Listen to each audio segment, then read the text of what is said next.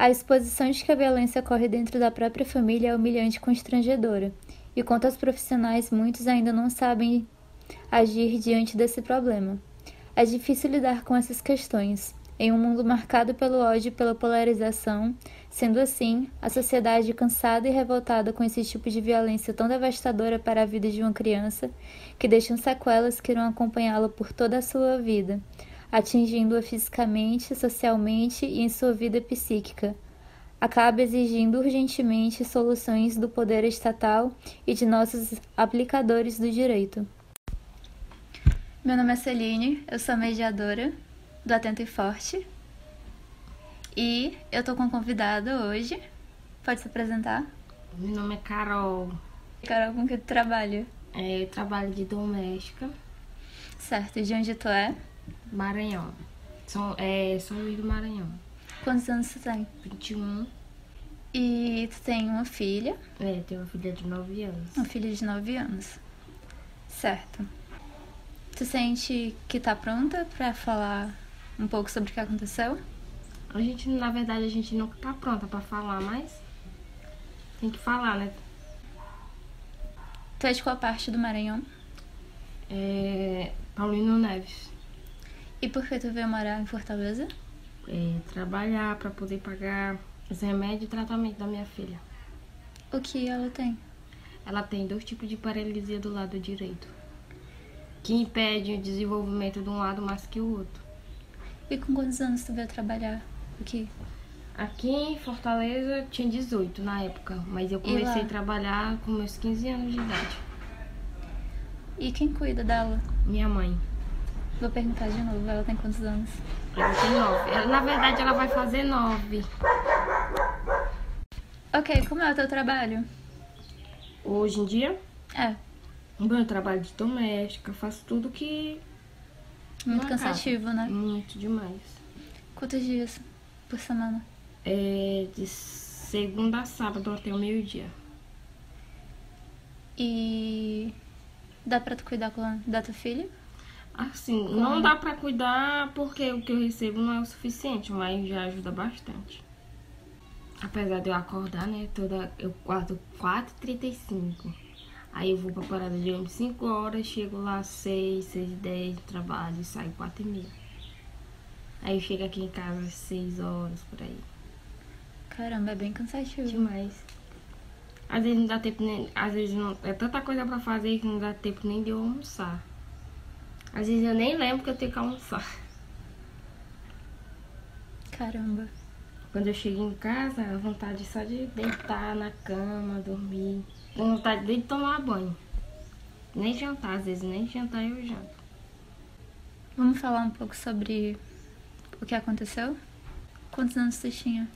Eu tinha 12. Você pensou em processá-lo? Bom, na época eu não sabia nem o que fazer, que eu, que eu tinha 12 anos, eu era pessoa inocente e não, não sabia o que fazer, ou se era pra me fazer ou não. E- Mas como que eu ia fazer se a, a minha própria família não tava do meu lado? E hoje em dia. E tu não tinha informação, né? Não, não tinha sabia que era informação. possível processar. E hoje em dia, eu, tipo, nem. Eu nem toco nesse assunto, porque eu não quero mexer em algo que já se. Não, isso nunca passa, mas algo que tá lá atrás, eu não quero mexer nessa ferida. Sim. Porque logo minha filha tem o que? 9 anos, aí eu vou conversar com ela quando ela estiver pronta e ver o que, que ela vai me dizer. Porque eu não sei, porque as pessoas já falam algumas coisas pra ela, tipo, hoje em dia ela me pergunta pelo pai dela, quem é o pai diz? dela. Aí já foram dizer, aí já foram mandar até ela tomar a benção a ele. E isso me machuca, porque as pessoas falam uma coisa e quando eu for falar, Ela será que ela, conhece ele? será que ela vai eh, acreditar no que eu vou falar na mãe Sim. dela? Conhece, mostraram pra ela ele. E com- qual foi a reação? Tu sabe? Eu não sei explicar a reação dela, até porque eu, tipo, eu não tô acompanhando a infância dela por conta que eu tô longe pra ajudar no tratamento e na medicação dela. Sim. Aí eu não sei lhe dizer isso. Porque as pessoas falam uma versão e quando eu for falar minha versão é outra, totalmente diferente do que as pessoas falam. Sim. E como era a vida no Maranhão? A vida no Maranhão, tipo, depois que aconteceu ou antes? Antes e depois. Bom, a vida no Maranhão sempre foi. É, a gente acordava cedo para ir pra roça, para plantar ou colher. E às vezes na casa da gente, a gente não tinha nem o que comer, tomava café com farinha. Só o café Sim. sem nada. Mas graças a Deus nunca faltou, tipo, ah, hoje não tenho o que comer. Tinha café, tinha farinha. A gente inventava qualquer coisa, mas a gente já passou muita necessidade, como hoje em dia a gente ainda passa. E depois? Ah, e depois é, as coisas foram melhorando. É, é, a gente já tinha fazia uma coisa, aí já recebia aquele, aí já dava para ajudar, comprar alguma coisa. Sim, sim. Como foi quando tu descobriu e como foi o trabalho de parto? Pronto, eu, eu já tava com uns meses que eu andava sentindo muita dor. Aí eu falei pra minha mãe. Aí a gente foi, minha mãe me levou no médico. Aí ele me examinou e passou. Ele dizia que achava que era alguma, algum tipo de infecção ou inflamação. Aí eu ele passou o remédio, eu tomei, só que eu continuava sentindo dor. Aí a minha mãe me levou novamente pro, pro médico. Aí quando ele me examinou, ele falou eu tava grávida e me encaminhou para outro médico para fazer exame, ultrassom, essas coisas. Aí eu fui, minha mãe levou no médico. Aí ele fez, bateu a ultrassom. Aí ele falou que era menina, aí falou o tanto de tempo que tava. Aí ele foi me liberou para mim ir para casa. Disse que eu ia ter, falou que eu ia ter no mês certo, que eu ia ter normal. Talvez eu poderia ter normal, por conta da minha idade também. Aí eu fui pra casa, eu fui, na, eu fui pra casa do meu tio. Aí eu fiquei lá, eu chorava muito, minha mãe sem entender nada. Aí eu comecei a chorar, que eu tava sentindo muita dor. Se eu não me engano, eu desmaiei acho que umas duas vezes. Aí o meu tio foi me levou pro, pro hospital. Aí quando chegou nesse hospital, que é lá da cidade vizinha do meu lugar, eles me caminharam para outro hospital, que é em, em Piauí, Parnaíba. Sim. Aí quando chegou lá, eles me examinaram e diz, dizia que não tinha condição de eu ter a criança lá e que eu já estava em trabalho de parto. Porque a criança eu nasci prematura e lá eles não tinham recursos para ela. Aí eu fui encaminhada para Teresina, Piauí também. Aí quando chegou lá, eles examinaram Aí eles foram falaram que eles iam tentar salvar a minha vida. Cada criança eles descartavam, porque não tinha condição de dela sobreviver. Aí tá certo. Aí eu fui encaminhado para sala de cirurgia. Aí foram, eles fizeram a cesárea. Eu até escutei o choro dela quando eles tiraram ela. Eles foram e mandaram ela pra UTI. Aí passou ali uns acho que uma hora, uma hora e pouco mais ou menos, eu fui pro quarto e fiquei. Ela passou quanto tempo na UTI? Ela passou dois, dois meses na UTI de alto risco. Aí eu fui pro quarto, fui saber notícia delas, dela com, com três dias depois. Que ela tava na UTI, que o problema dela era delicado. Aí eu no quarto dia eu fui visitar ela. Que eu pude ver ela, ela tava cheia de aparelho, tava entubada e tudo. Bem pequenininha, mas ela nasceu bem perfeitinha.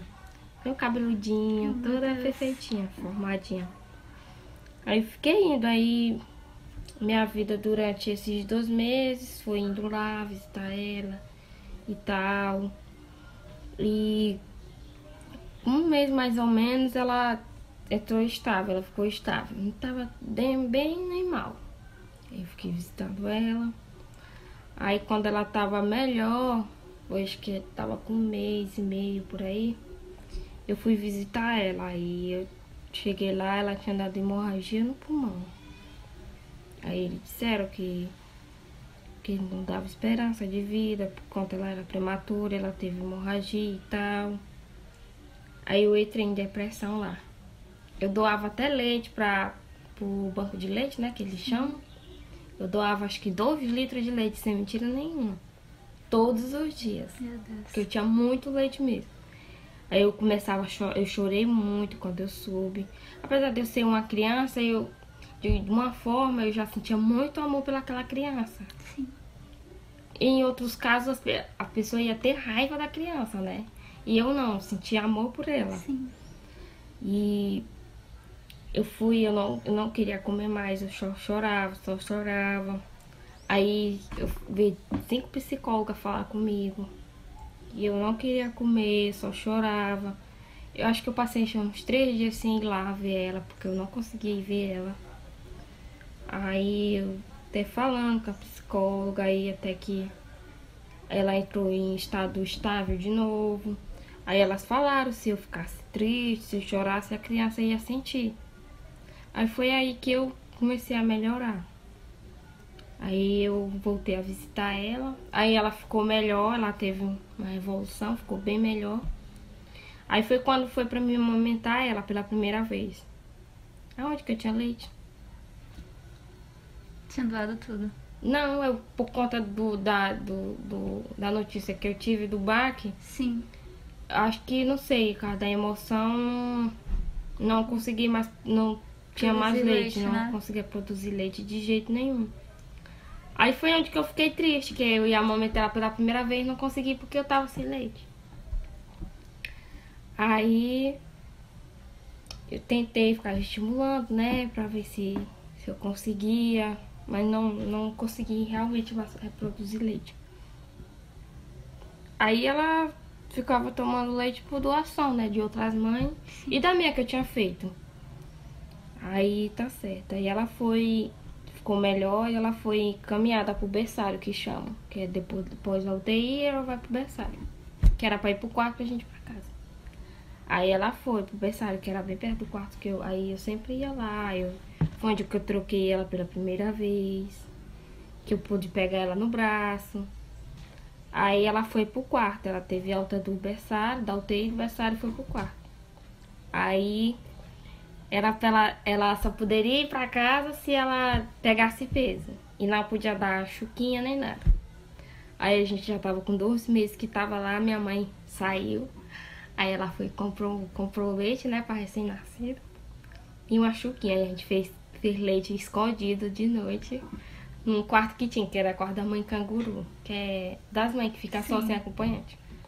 Minha mãe ia esquentar água lá e nós dava a chuquinha pra ela de madrugada pra, pra ela poder ganhar peso.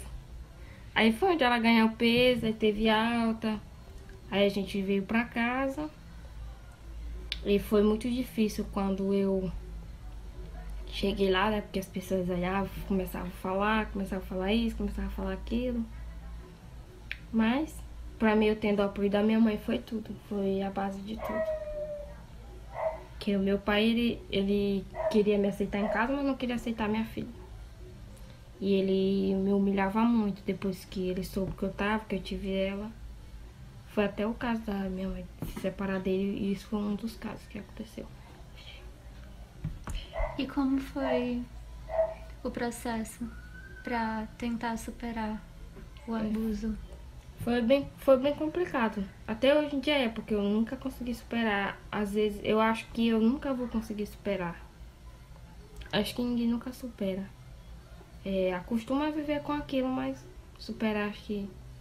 Porque foi uma infância roubada de mim. Uma infância que eu não tive. Sim. E sobre o agressor? Ele. Ele viu a bebê? Bom, Ele sabe ele dela? soube que eu, que eu tá, que eu, que ele soube, né, que, que eu tava grávida. Ele... Aí, só que ele agia naturalmente como se nada tivesse acontecido. Aí, um certo tempo, é, quando tudo se passou, as pessoas começaram a perguntar: quem é o pai? Quem é o pai? Ah, pai é fulano, como se eu fosse a, a, a menina rodada do lugar. Aí as pessoas ficavam dando pai pra. Ah, esse é o pai, ah, aquele é o pai como se fosse aquelas quenga, pra falar a verdade. Aí. Então tu era errada na história é, toda. Sim, é, as pessoas sempre ficavam me julgando, entendeu? Ah, o pai é esse, ah, o pai é aquele.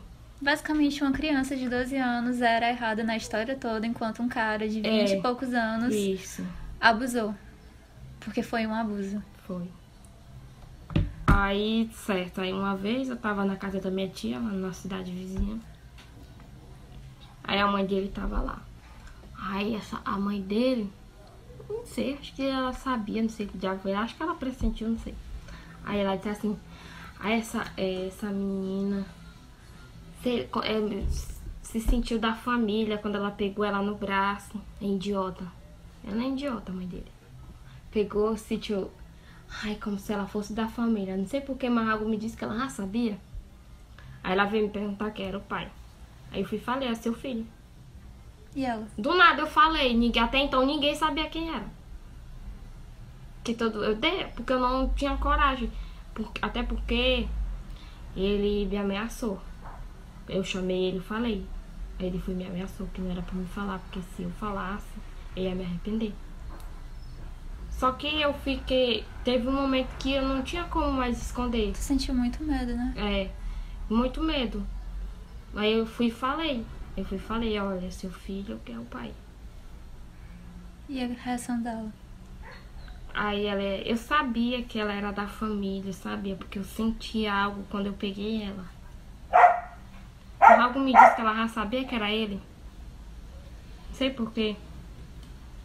Carol, obrigada pela presença e eu espero te ter como convidada outras vezes. Eu que agradeço pela oportunidade de eu estar expressando o que eu passei e falar um pouco da minha vida. A violência sexual contra crianças e adolescentes ainda é um tabu. Sendo assim, falar sobre o problema é um passo muito importante, alertando as pessoas, informando as crianças e adolescentes, conversando nas escolas, nas famílias e nos locais de convivência. Saber que o problema existe é uma forma de proteger crianças e adolescentes, que pode aumentar as denúncias e, consequentemente, a responsabilização dos agressores.